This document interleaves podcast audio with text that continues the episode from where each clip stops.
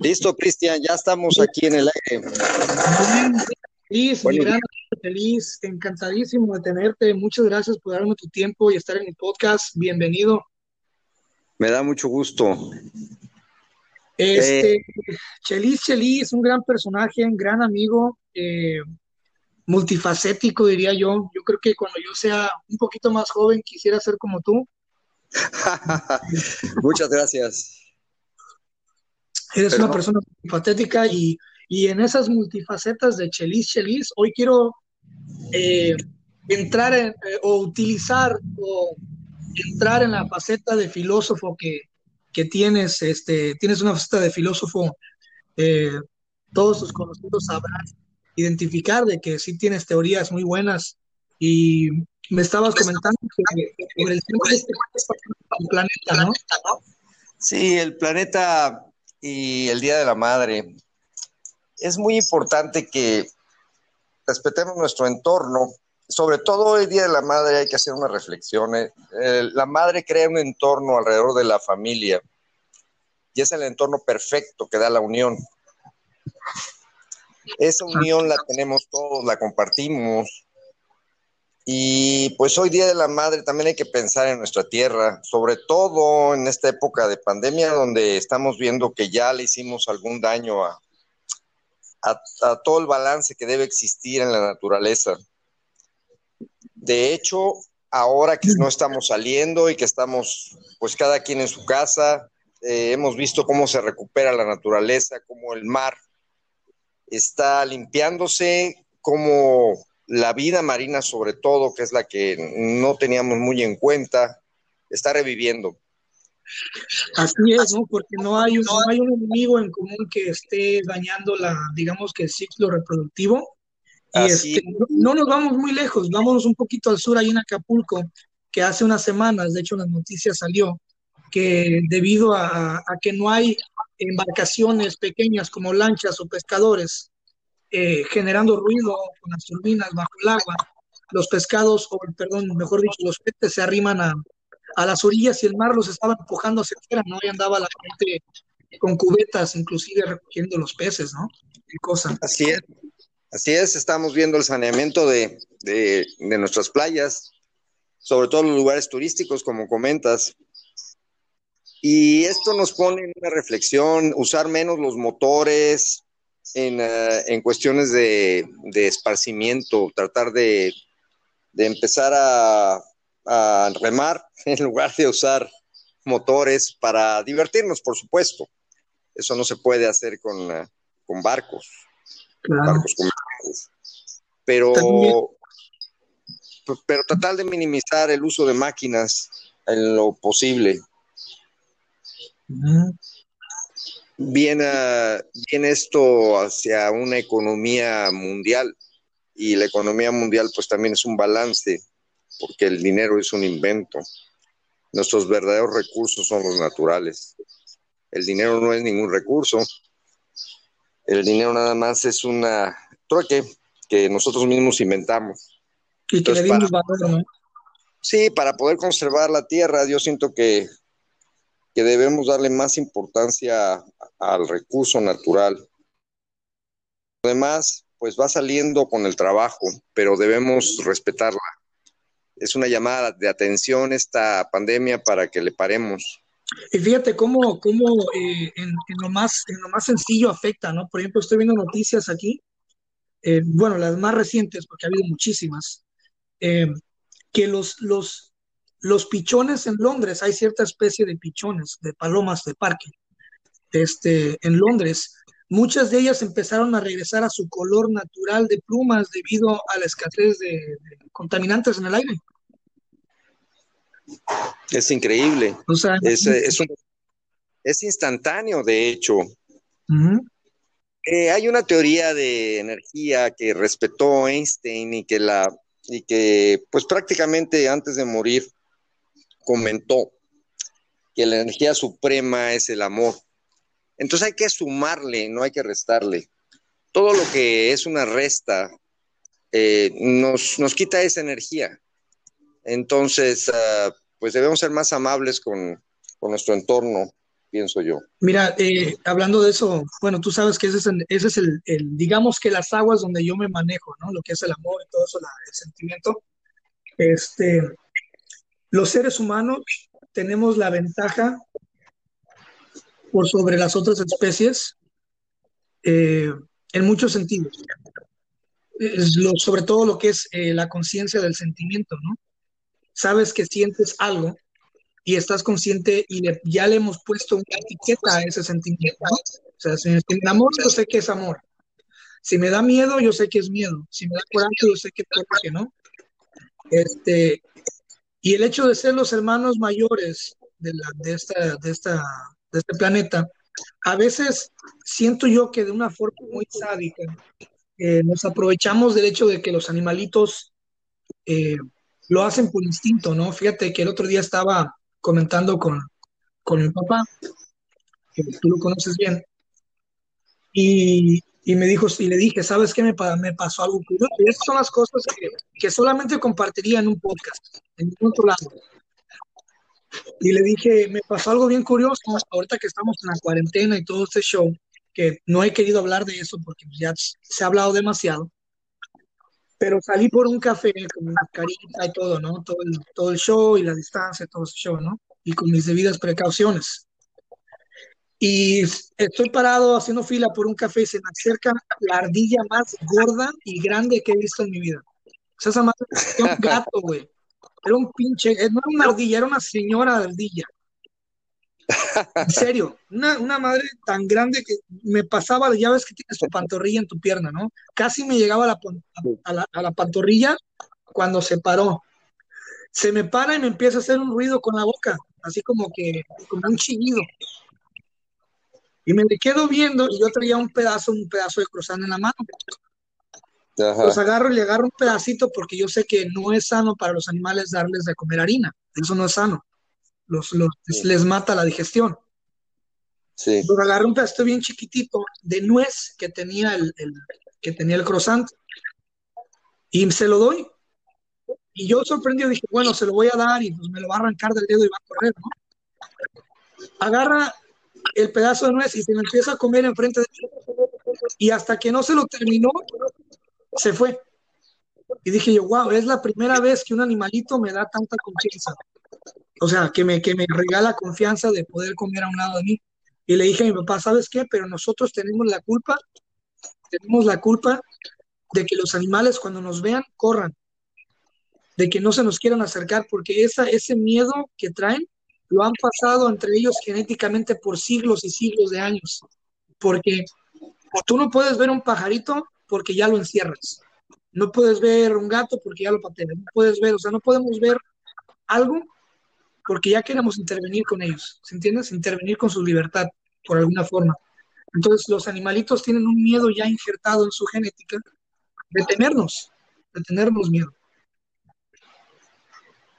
Sí, porque desafortunadamente tenemos este problema de codicia, todo lo queremos poseer. Así es. Y es, y es exactamente lo que no debe ser. Es como, como una persona que va a un centro comercial y ve los aparadores le puede gustar la mayor parte de las cosas que vea, pero no se va a llevar todo. Hay que pensar en eso, nada más tomar lo que se necesita. Eh, los humanos, de hecho, tenemos ah, la tendencia a estar acumulando, pero después esta acumulación se vuelve un problema y es un problema que termina siendo una pesadilla. Entonces, sí, sí debemos ser muy conscientes de tomar nada más lo que necesitamos. Pero es que es muy difícil. ¿Sabes por qué es muy difícil? Porque desde niños, eh, el medio, los padres, nos dan, primeramente nos dan la idea de que si no posees, no eres nadie, ¿no? Este, si no tienes, no eres nadie. Si no tienes, no vas a, si no tienes, no vas a tener. Por ejemplo, ahorita hay, estamos en la era de los, de los influencers, de los de los mentores, de que todo el mundo sabe cómo hacerte millonario, ¿no? Todo el mundo sabe cómo hacerte un bestseller, todo el mundo sabe cómo hacerte, este, no sé, influencer también, ¿no? Entonces ya tenemos tipos dando clases. Por ejemplo, hay uno que no voy a decir su nombre porque seguramente muchos de nuestros radios escuchas siguen a este güey. Eh, sale el otro día y dice, dice, tu verdadera calidad de vida no se mide, no se mide en quién eres, dice, se mide en lo que vayas a dejar para tus generaciones. Entonces, cuando tú mueras, ¿qué tanto dejas? Eso es, eso es lo que tú fuiste, ¿no? Y dije yo, qué idea tan estúpida y tan errada, ¿no? O sea, ¿cómo quieres decir que este, este pequeño tramo humano en el que estamos viviendo de experiencias vale lo que tú llegues a dejar una casa, un carro, una, una, una herencia que, que, o sea, no sabes qué va a pasar con ella, ¿no? Entonces, por mentalidades así, es que la gente vive tan consumista, tan materialista, ¿no? Y es, es cada vez más difícil despegarnos de, despegarnos de eso. Sí, mira, ahora el Día de la Madre, por ejemplo, la madre es la unión de la familia, lo había comentado antes. Y pues eh, si se educa a cooperar en lugar de competir, podemos tener una mejor sociedad y una mejor y un mejor entorno. Estoy hablando de la tierra también. Eh, que es el, tema que me preocupa ahorita por la situación de la pandemia como consecuencia de cuánto hemos abusado, le faltado el respeto a nuestra madre tierra. Entonces, eh, pues debemos de cambiar y debemos empezar a educar, a cooperar. yo pongo un ejemplo muy claro. En México, el fútbol profesional es pésimo. Es pésimo porque no saben hacer equipo. No digas eso, el amateur, hombre. El amateur es buenísimo porque en el amateur, en el amateur sí juegan por pasión, no juegan, no juegan por dinero. Claro. Y a la hora de hacer equipo, a la hora de realmente cooperar entre ellos, juegan muy bien. El problema de profesional es que todos, todos, todos, todos tienen su show propio. Entonces, no se embonan a la hora de jugar como equipo. Todos quieren destacar por sí mismos. Y eso no se puede. ¿Te acuerdas? Entonces ¿Te acuerdas cuando, bueno, claro que te acuerdas, ¿no? Ni modo de que no te acuerdes. Yo creo que el que no se acuerda no es mexicano, cara. Cuando nos marcaron el penal contra Holanda, que no era penal. Sí. Le preguntaron al Robin, al Robin, este, le preguntaron, eh, le dijeron, bueno, México hizo un gran trabajo, ¿lo aceptas? Y él dijo, sí, sí lo acepto. Dice, pero yo, yo ya identifiqué un problema con el equipo mexicano, dijo él. Dice, el equipo mexicano, el problema que, tiene y que no lo va a dejar pasar siempre de octavos, decía, es que, bueno, en inglés dijo, because they are uh, emotional creatures. ¿Entiendes? Porque somos eh, criaturas emocionales. Entonces, dice, dice él que eh, la emoción en un mundial te sirve para llegar a cierta fase. Después de esa fase tienes que dejar todas las emociones y volverte letal para poder llegar a la final de la Copa del Mundo. Y México no sabe desprenderse, somos muy emocionales. Desde la publicidad, desde, desde un año a que empiece el, a que empiece el Mundial, ya están orillando a toda la gente a la emoción, a la emoción, a la emoción, a la emoción, y no a, no a cuestionar la calidad del juego, este, la calidad humana de los jugadores, la unión, todo es emoción. Tienes mucha razón. No, sí, sí le doy la razón también.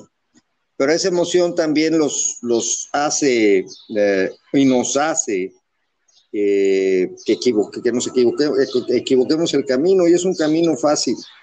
Es un camino del equivocado, es un, un camino muy fácil. Hay que pensar en cooperar siempre. Cierto. Pues me gusta mucho has llamado el domingo en la mañana, fue todo un rollo el, el, el, ah, el, poder conectarnos, pero ya estamos. No, no, no, riquísimos. Yo estoy aquí, este, buenos días acá, buenas tardes allá, este, riquísimos. Buenos días todavía acá. Oh, sí, todavía. Nada más que el sol. Y como saqué mi tinglado para, según yo, hacer un video, ya me está pegando el sol. No, porque luego me bajas la audiencia, hermano. Luego se van todas las chavas contigo y me dejas sin seguidoras. me da mucho gusto que me hayas llamado. Ahora, ahora el bar, cambiando de tema, ahora el bar está muy tranquilo porque pues estamos cerrados y me ha dado mucho tiempo a reflexionar y a poderme pues conectar más con, con, la, gente a través de la soledad. Mira, Chelis, esa es una manera. Eh, mucha gente que nos está escuchando, gracias al destino, gracias al trabajo, no, no, no al destino, sino al trabajo que, al humilde trabajo que he hecho y que hemos hecho, pues las personas que colaboran conmigo, eh, toda la gente que está detrás de Cristian Castañeda, tú, has visto mi equipo de trabajo, eh, hemos podido llegar a, países de Sudamérica, Centroamérica y Sudamérica, empezando desde, los, desde donde tengo más audiencia, que es Colombia, Venezuela, Salvador, Guatemala, este, Brasil, eh, Argentina, Bolivia, Chile, Paraguay, Uruguay, eh, Costa Rica, Panamá. Bueno, esos son los Bolivia, esos son los países donde, donde más se lee en, Sur y en Centroamérica y Suramérica, ¿no? Este, y mucha gente, pues obviamente no, no sabe quién eres. Este, entonces voy a decir rápidamente quién eres tú. Eh, Chelis Chelis es un, es un excelentísimo amigo, eh, eh, dueño de un bar que para mí es el mejor bar de Manzanillo, Colima, que es donde es la casa de, un servidor, de todos ustedes. Y si algún día tienen la oportunidad de visitar Manzanillo, Colima, les recomiendo muchísimo que visiten a un bar, un bar eh, es un bar artesanal, por así decirlo. ¿no? obviamente no se hace cerveza artesanalmente, pero lo que voy con un bar artesanal es, es un lugar, el bar de Chelis Chelis, es un lugar donde vas a convivir, donde vas a platicar, donde vas a conocer gente y obviamente a tomar cerveza muy buena, de las mejores micheladas, creo yo, de Manzanillo. Este, y si no conoces qué es una michelada, pues hay que googlearlo y ahí vas a descubrir que son las mejores. Este, ¿Y por qué digo que es un bar, un bar artesanal, Chelis? Yo me acuerdo que tu bar pasó por múltiples facetas. Cuando yo a ti te conocí por primera vez que llegué como ave perdida a tu bar, después de salir de misa, llegué a tu bar y en aquel entonces, Chelis, el bar era un poco más pequeño y tenías música, tenías luces, tenías chavas en la barra, sea, era un, era un desmadre, ¿no? Y era un desmadre aceptable, o sea, era, un, era, un, era, un, era obviamente un bar, ¿no? Entonces, pero con los años eh, fue cambiando tu bar de línea y desapareció las luces, desaparecieron la música, los eventos de prepago, este, la música de corridos, desaparecieron las 50 chavas ahí, ¿no?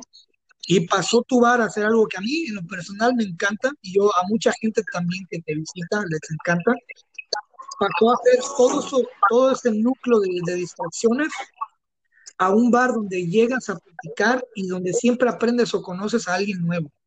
Entonces yo, la primera pregunta que te quisiera hacer a ti, obviamente, vamos a, a regresar. Yo quisiera saber, Chelis, también, porque a veces me gusta preguntar y me gusta entrevistar, ¿en qué momento de tu vida dices tú, sabes qué? Yo quiero ser un, barman o quiero tener un bar. ¿Tú te imaginaste en la secundaria, güey? O sea, en la prepa teniendo un bar. no, no, no, no, no, no, no fue en la secundaria ni en la prepa. Fue más ah, no jodas. ¿Desde el kinder ya sabías? ¿Ya les preparabas este, mimosas a los morros? No, lo que sucede es que mi papá jugaba dominó y yo no me le podía despegar a mi padre encantaba andar con él. No me peleaba por salir con mi papá. Entonces él se dio cuenta de que eso me gustaba y, lo acompañaba yo a todos lados. Como él jugaba dominó, íbamos a Jockey Club en el hipódromo de Tijuana. Oh, sí, en los en los 60 yo era un niño, tendría unos 7, 8 años. Entonces, como el Jockey Club era un lugar donde nada más entraban hombres adultos, mi papá me encargaba con el bartender, el chino, y el chino me preparaba refrescos con limón, ahí está la clave. Wow. Y me daba papitas. está en que yo tomaba refresco con limón y comía papitas.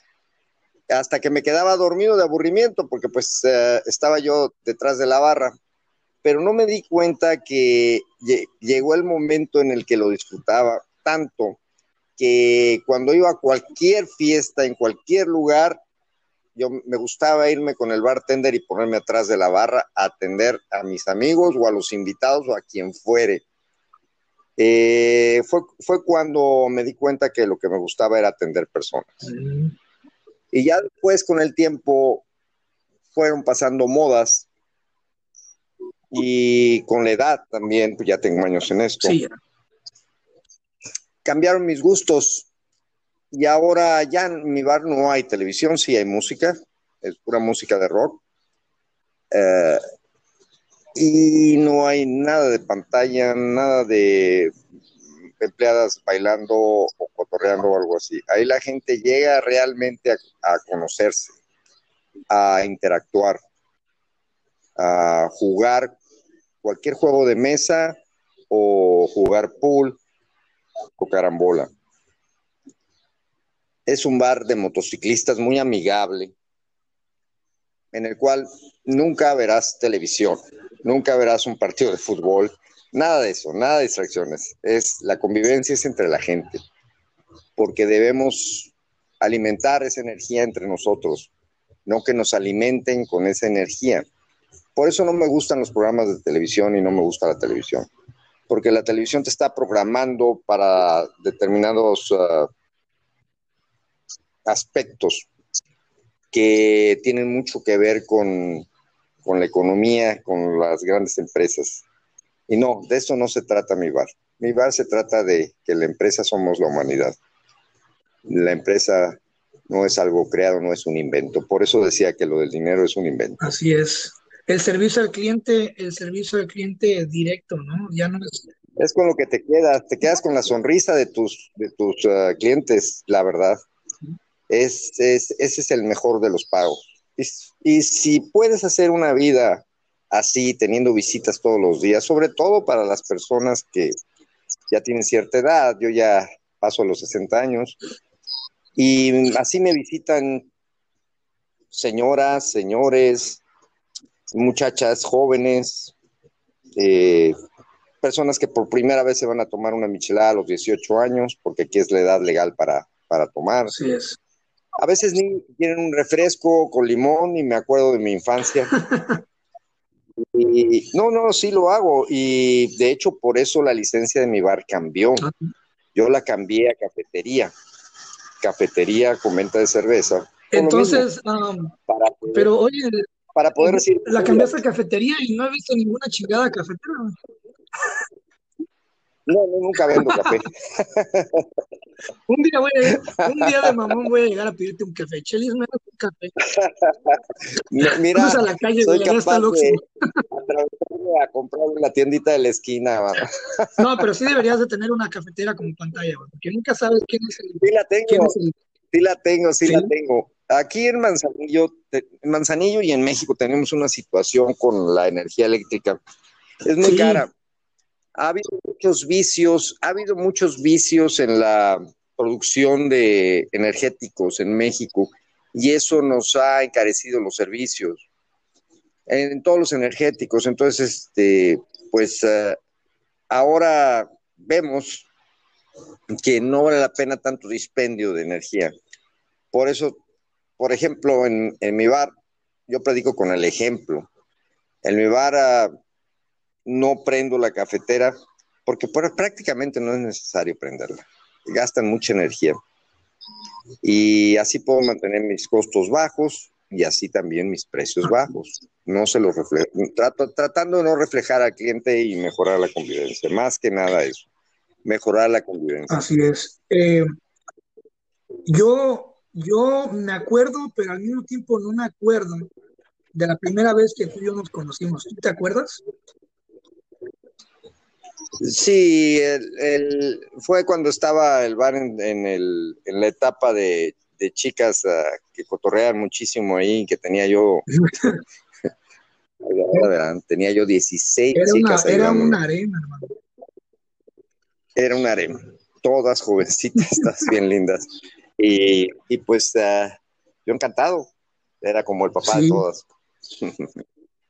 Este, me acuerdo que la primera vez que yo llegué a jugar fue con un amigo, no sé si te acuerdas del güero, este, que se perdió, le perdí la huella, quién sabe qué salió, ojalá que esté bien. Este, y me dijo, hey, vamos a este bar. Y dije, ah, ok, yo en, ese, en, esa, en esa época, cuando yo te conocí, yo tenía 17, acababa de cumplir 17, iba rumbo a los 18.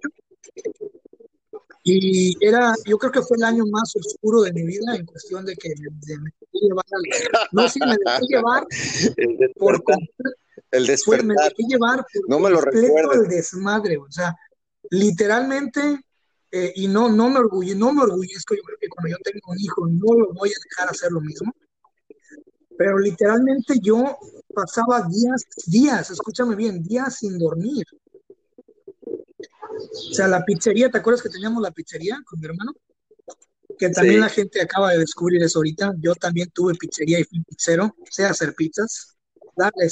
y, y, ahí en el bar te encargaba pizzas, me acuerdo que te encargué que tú me empezaste a encargar pizzas y ahí hice un negociazo. Sí. Entonces, cuando yo te conocí esa noche, esa misma noche salimos a dar, a, dar la vuelta, ¿te acuerdas? Con todas las chicas, fuimos a un bar. fuimos a un bar que estaba de moda junto a la playa también. Y sí, tenían música en vivo, nos pusimos a cotorrear. De hecho, todavía me encontré hace poco una fotografía. De Ahí la tengo yo también, qué loco. Pero fíjate que nos caímos también, hermano, que esa noche dijimos, vamos a cerrar y vamos a seguir el after party, ¿no? Sí, nos fuimos a Ahí andábamos, andábamos no, nos acompañaron las chicas, que fue lo mejor, nos acompañaron las chicas y eso fue lo pues mejor. llegar en bola, ¿no? Todos, chido. Este, y me acuerdo que cerramos el live, todos los clientes y amigos nos fuimos, para, para allá. Qué rollo, ¿no? Es que, no sé, es una experiencia tan loca, güey. O sea, estás en un bar, ¿ok? toda la tarde echando, echando desmadre, cotorreando, conociendo gente, y de repente llega la hora de cerrar ese bar y te vas a otro antro con toda esa gente que estaba ahí y todas las chicas, y llegas a otro antro donde sigue la fiesta me, de la mañana. me llevé a todos los clientes a otro bar. cerramos el bar y hicimos otro bar. Ese es el sentido de cooperación que se ha perdido. El, uh, el sentido de cooperación es muy importante en todos los ámbitos. Y en los bares, por lo general, siempre ha habido mucha, mucha celosía entre ellos. Y eso no debe existir, al contrario. Se acoplan y se ayudan unos a otros. Yo tengo experiencias de personas que han llegado a mi bar con malas intenciones de llevarse a mis chicas y se las han llevado. Pero el karma los ha alcanzado y nunca tienen el éxito que supuestamente piensan tener. Mm. Yo nunca he hecho eso. Siempre las chicas que contrataba eran chicas que llegaban a mi bar. Nunca he puesto un anuncio de solicito ayudante. Nunca. Siempre han sido personas que han llegado a pedirme trabajo ahí. Y eso a mí me hace muy feliz porque las personas hay que valorarlas como lo que son, personas. No puedes decir necesito un y poner un anuncio no, eso es para un negocio, pero cuando tienes una actividad que la quieres volver limpia y sana, tiene que darse por sí sola. Es como el amor. Es como el amor. Tiene que darse por sí solo. Así lo veo. Así es la actividad. Así debe ser la vida. Así es. Cuando hablas de personas, no puedes o no debes conseguirlas. Hablando, hablando del amor, Vamos a, vamos a ver. ¿Alguna anécdota que nos quieras compartir que digas, wow, esta es una anécdota eh, bonita que pasó en mi bar? pues hay muchísimas gentes que se conocieron en mi bar. Hay muchísimas gentes que probaron la, el elixir del amor que yo oh, preparo. Y, y, se han casado y ahora van con sus hijos a visitarlo. De hecho, de hecho, mi bar vive de los clientes que se hicieron en aquel entonces, que ahora ya son familias. son muchos, además. Y tengo una bebida que es la bebida del amor, el elixir del amor. de verdad. Ahora, si la gente, si la gente quiere saber qué es esa bebida, pues vayan al bar descúbranlo, lleguen al bar, digan, claro, escuché el podcast de Cristian Castañeda y quiero probar el elixir del amor. Exactamente. Es algo así tan mítico como la, la fuente de la fortuna donde le avientas dinero, pides un deseo. Es algo que no vas a encontrar en ningún lugar. No, no, porque es, es, eh, es limpio, es, totalmente Así limpio. Es. es limpio y fresco. Una charla, una charla que tengas, que tengas de mí, comparte algo que, que, tengas de mí que pasó en tu bar, pero algo que se pueda decir, ¿eh? que sea legal. No, no, no, tú realmente siempre te fuiste bien portado. Eh, eh, la, la, verdad, eh, disfruté muchísimo de tu compañía y no me extrañó que cuando llegaras a Estados Unidos pudieras uh, imprimir tus libros de poesía porque pues es lo que te gusta a ti. Y me impresionaron tus recitales, la verdad, se me hacen uh, muy buenos. Sí, ¿no? Este... Mira que Mira que la verdad. Qué bueno que te gustaron. Actividad, esas actividades no hacen, no, esas actividades arti artísticas hacen falta, sinceramente. ¿Mm? Ahora, el Día de las Madres, hay que mandarles un abrazo a todas. Así es, ya, ya, le, ya desperté a la mía a las 12 de la madrugada, así que yo ya cumplí ya le mandé mi regalito. A la, a la, mía siempre me espero llamarle porque ya tiene más de 80 años y le gusta oh. dormir. Ella se levanta tarde. Entonces, no, no, no, sería de muy mal gusto hablarle muy temprano. Porque Tienes la, la fortuna de tener 60 años y tener una madre de 80 hermanos. No, tengo más de 60 años y mi madre más de Yo 80 quise ser años. buena onda y quitarle un poquito de años a los dos. es que la edad no importa. Mira, es a lo que quería llegar también. La energía no se destruye, solamente se transforma. Nosotros, por eso insisto en sumarle a la energía suprema que es el amor. Porque el cuerpo se ve rápido, el cuerpo no dura, realmente no dura. ¿Cuántos son 80, 90, 100 años? No es tanto.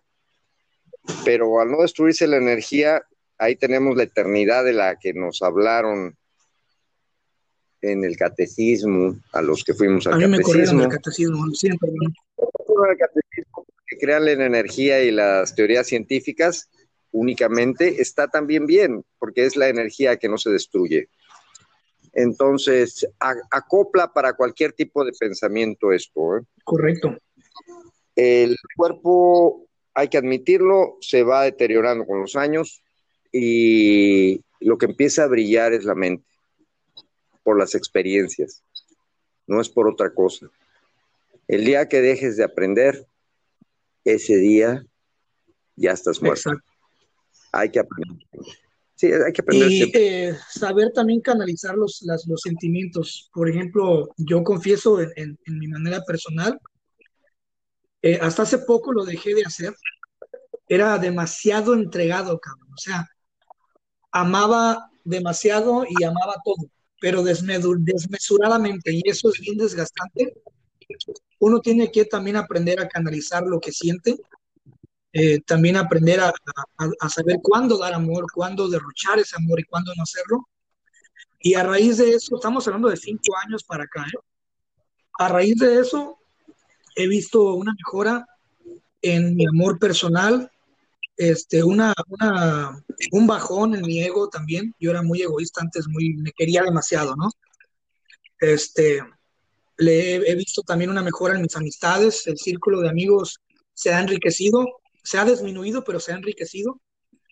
Este, hay más gente de valor y yo creo que cuando tú das sentimientos de valor y te empiezas a dar valor a ti mismo y empiezas a dar un sentimiento que genere valor hacia otras personas, que no nomás te, te autosatisfaga a ti al querer a alguien, sino que también al querer a alguien o al querer algo, ayude a otra gente y, y dé valor, se te regresa. Y, y, por ejemplo, yo he visto una mejora también en salud, en salud mental, en salud emocional, en salud física. Eh, tengo mucha paz, tengo mucha tranquilidad, duermo bien a gusto, duermo profundo.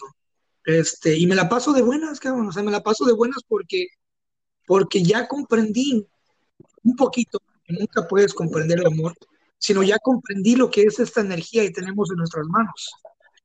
Y, y ya comprendí también y ya aprendí a que entre, entre mejor la des, no más, sino entre mejor la des, mejores resultados vas a tener para atrás consecutivamente, ¿no? Se trata de sincronización. Exacto, esa es la palabra.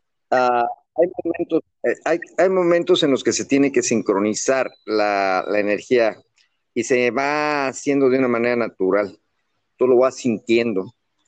El, uh, en la vida tenemos uh, subidas y bajadas, se maneja como gráficas. Eh, estás muy bien uh, biológicamente y hormonalmente a los de los veintitantos a los treinta y tantos años como hombre, las mujeres igual. Entonces cuando vienen las intensidades y hay que, y hay que sincronizarlas. Es todo lo que hay que hacer.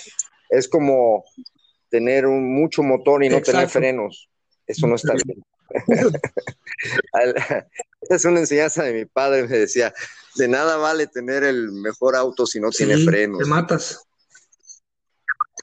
Exactamente, entonces debe tener frenos. Eh, a eso me refiero con Mi papá dice una, una, una, frase muy buena. Cuando estábamos ahí en tu bar, me dice, tú tienes que estar tranquilo porque, dice, lo que es para uno es para uno, ¿no? O sea, dice, la abeja que es para ti, solita viene y te embarra de miel. Sí, así es. Entonces, los, los ejemplos de los padres siempre son los mejores.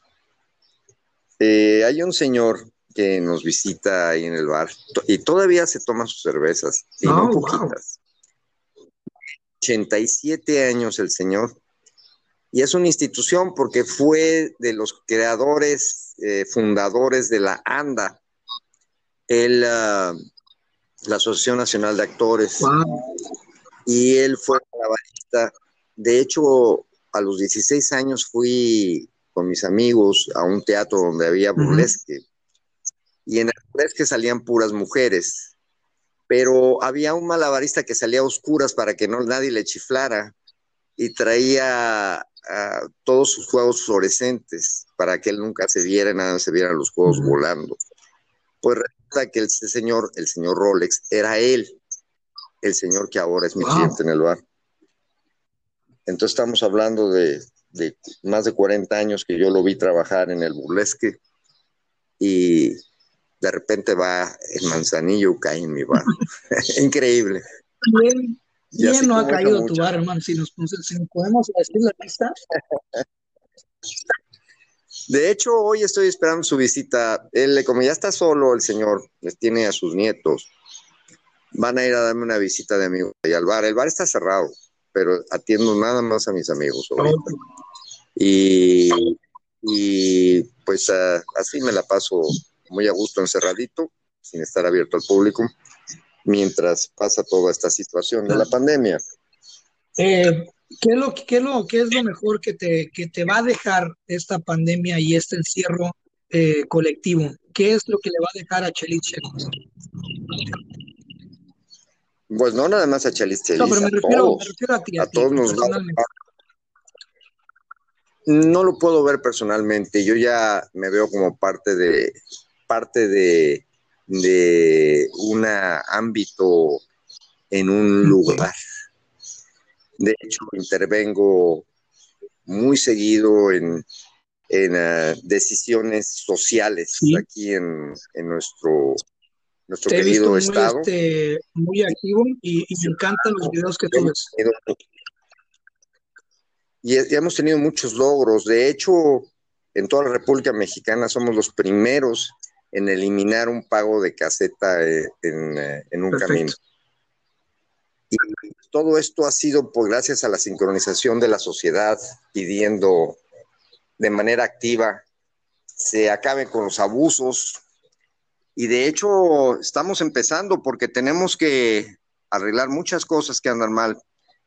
Manzanillo es un lugar hermoso con muchísima vegetación. Increíble.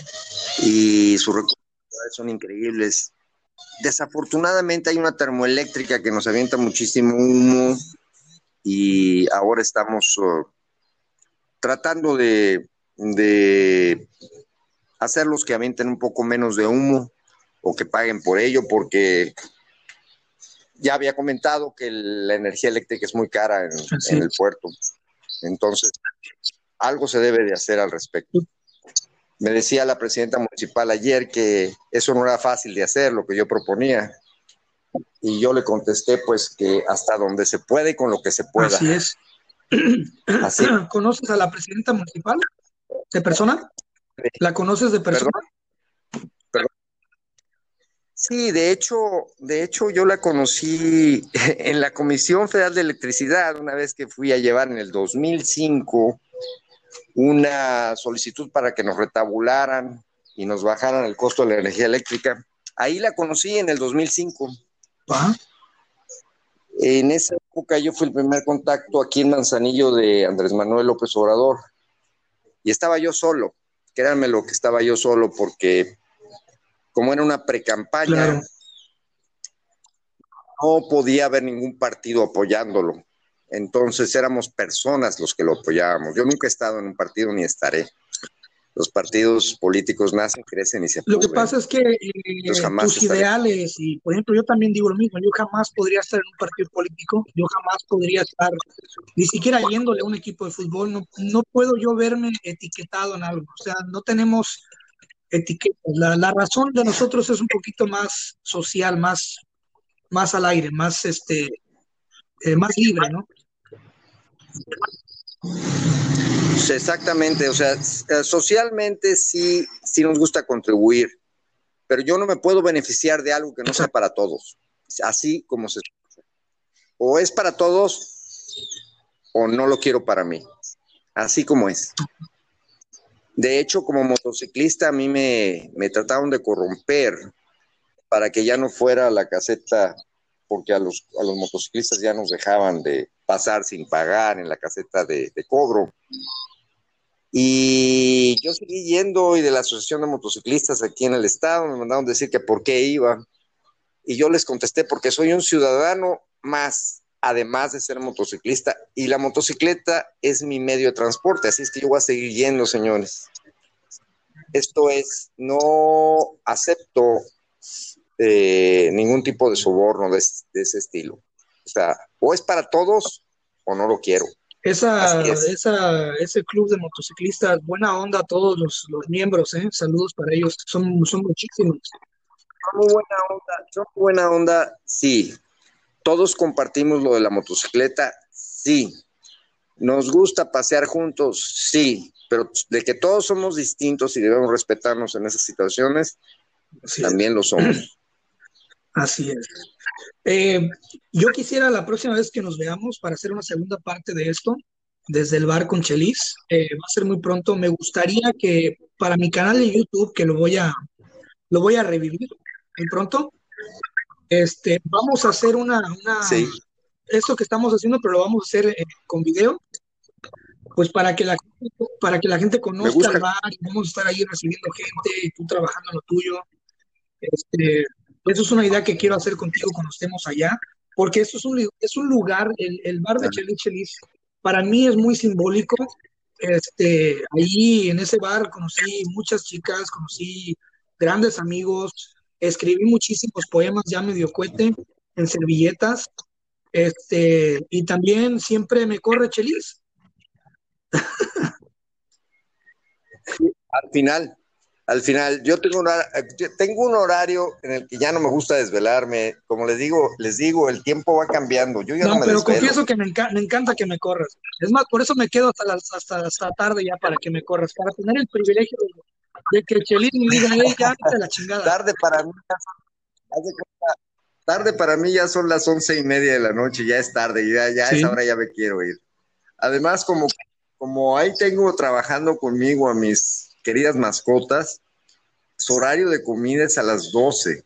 A las 12 les tengo que servir sus platos y no se me estresan mucho. Entonces, lógicamente, les tengo que dar de comer ya sin clientes, porque los clientes son muy descuidados, porque han estado tomando y me, pisan los platos de los perros y se vuelve un desastre mi, lugar. Pues Chelis, muchísimas gracias por, compartir esos minutos con, pues, conmigo y con la audiencia. Este, este podcast lo hice, lo hice con, la intención de, incluir a mis amigos Este, y solamente lo voy a grabar con amigos y gente, gente, de valor Me da mucho que, que, aporte por unos minutos una visión diferente a, a la gente, ¿no? Me da mucho gusto, pero la próxima vez vamos a tratar de hacerlo con video porque para mí las sonrisas es lo más importante que para, para realmente hacer las cosas uh, que se vean bien. Yo soy muy visual, sinceramente. este, y pues también, si alguna vez fui un mala copa, te pido disculpas públicamente. No, no, no, no hay gente mala copa, sinceramente, nada más uh, sufre una, una pequeña transformación. Gracias, Chelis. Y este, pues, como les digo, este podcast es, es para mis, para, para invitar a mis amigos, porque detrás de un escritor o de una persona eh, que hace arte, que elabora algo, eh, pues hay, amigos, hay grandes amigos, hay familia, hay, este, pues hay gente que, que nos ayuda todos los días a, encontrar la inspiración, ¿no? Y para mí eres una persona que, que, está muy activa, eh, que, que, me inspira mucho a, a, luchar. Este, coincidimos en muchísimas ideales, tú y yo. Este, y pues muchas gracias por la amistad, muchas gracias por tantos años de, de estarme aguantando en tu bar, de, de, correrme cuando ya es hora de cerrar y aunque me pongo riesgo, siempre, siempre me, me logras convencer de que me vaya a mi casa sanamente. Yo encantado, ya sabes, eh, te mando un abrazo y a toda uh, y un saludo a toda tu audiencia. Esperemos que prontamente podamos acá en YouTube para no, sí, que nos vean en acción. Planeado algo, algo bueno, ya nos hicimos un equipo de grabación este, muy bonito y vamos a hacer un, vamos a hacer un, eh, un blog.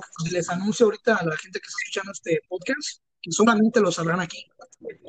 Eh, vamos a hacer un blog en YouTube, mi canal de YouTube lo voy a revivir, vamos a hacer un blog y vamos a hacer videos, eh, entrevistas, vamos a, a, conocer gente en tu bar, vamos a, yo creo que lo vamos a estrenar. El, el canal de YouTube, vamos a, el primer episodio va a ser en el bar de Chelis Chelis. Y va a ser espontáneo. Sí, me gustaría que conocieran oh, el tren de la vida, la filosofía de ser feliz en, en el ride que ya se bajarán unos, pero si viajaron felices como es la filosofía. Y para toda esta gente que hecho. se quedó curiosa con lo del elixir del amor, allí me voy a tomar uno para que sepan cómo se prepara un elixir del amor. Bueno, no cómo se prepara, pero sí cómo, cómo luce un elixir del amor. No, es una belleza, sinceramente es una belleza. Y ese, ese elixir del amor fue un invento. Sí funciona, salgo de ahí volando. un invento que salió. O sea, literalmente feliz. A muchachos, cuando lleguen a mi bar y me la pidan, pídamela como, como se llama. Se la llama chelis, la chelis. chelis. Así que ya la chelis. La chelis. La chelis no es una michelada, la chelis es un brebaje del Riquísimo. amor. Es diferente. Además, no lleva, no lleva los ingredientes normales de una michelada. Y otra cosa, las micheladas limpias las hago con mucho gusto. Si quieren que les ponga camarones, frutas y que les, se las decore, eso olvídenlo, eso no lo voy a hacer. Porque lo importante de una michelada y de cualquier bebida es lo que te tomas. Cuando está arriba y le ponen hasta una pizza, se eso ven ya, espantosas, ya, sinceramente. Es este, ya no es lo tradicional. Ya, si quieren buscar una, una buena bebida tradicional, eh, como debe de ser, chelis, chelis. Pero ya si quieres todos esos brebajes y que salsa soya y que no sé qué tantas cosas, ya. Faltas y camarones, eso vayan a otro lado, no, vayan, no vengan conmigo, sinceramente, así se los digo, les voy a servir algo que es una bebida, no les voy a dar. Y no si les voy a algún dar día saben cocinada. que yo ando al manzanillo y quieren realmente encontrarse conmigo, ahí en el bar de Chelis, ahí siempre estoy. Invitados a platicar todo el día si quieren. Hasta que nos corra Chelis. Claro. Acá, ya saben, ya, Sí. saben, ya me conocen. Bueno, amigos, muchas gracias, Chelis. Eh, compártelo con tu, con, tu, abrazo. con tu gente, que sepan que, que ahí también somos parte de la manada. Este, échale Claro. ganas, hay que seguir adelante. Eh, me da mucho gusto que a a pesar de que, el, de que el gobierno esté cerrando estos lugares, todavía mantengas abierto para tus amigos. Este, eso, eso agrega mucho valor Claro. y, y- y se te va a recompensar. Claro, muchas gracias. Igual desde acá. Te mando un abrazote. Este, nos vemos próximamente. La próxima vez que nos veamos va, va, va a ser para grabar ese episodio de, de, mi canal de YouTube. ¿Qué te parece? Hecho. Muchas Me gracias. Parece muy bien. Un abrazo, hermano. Te quiere. Abrazo.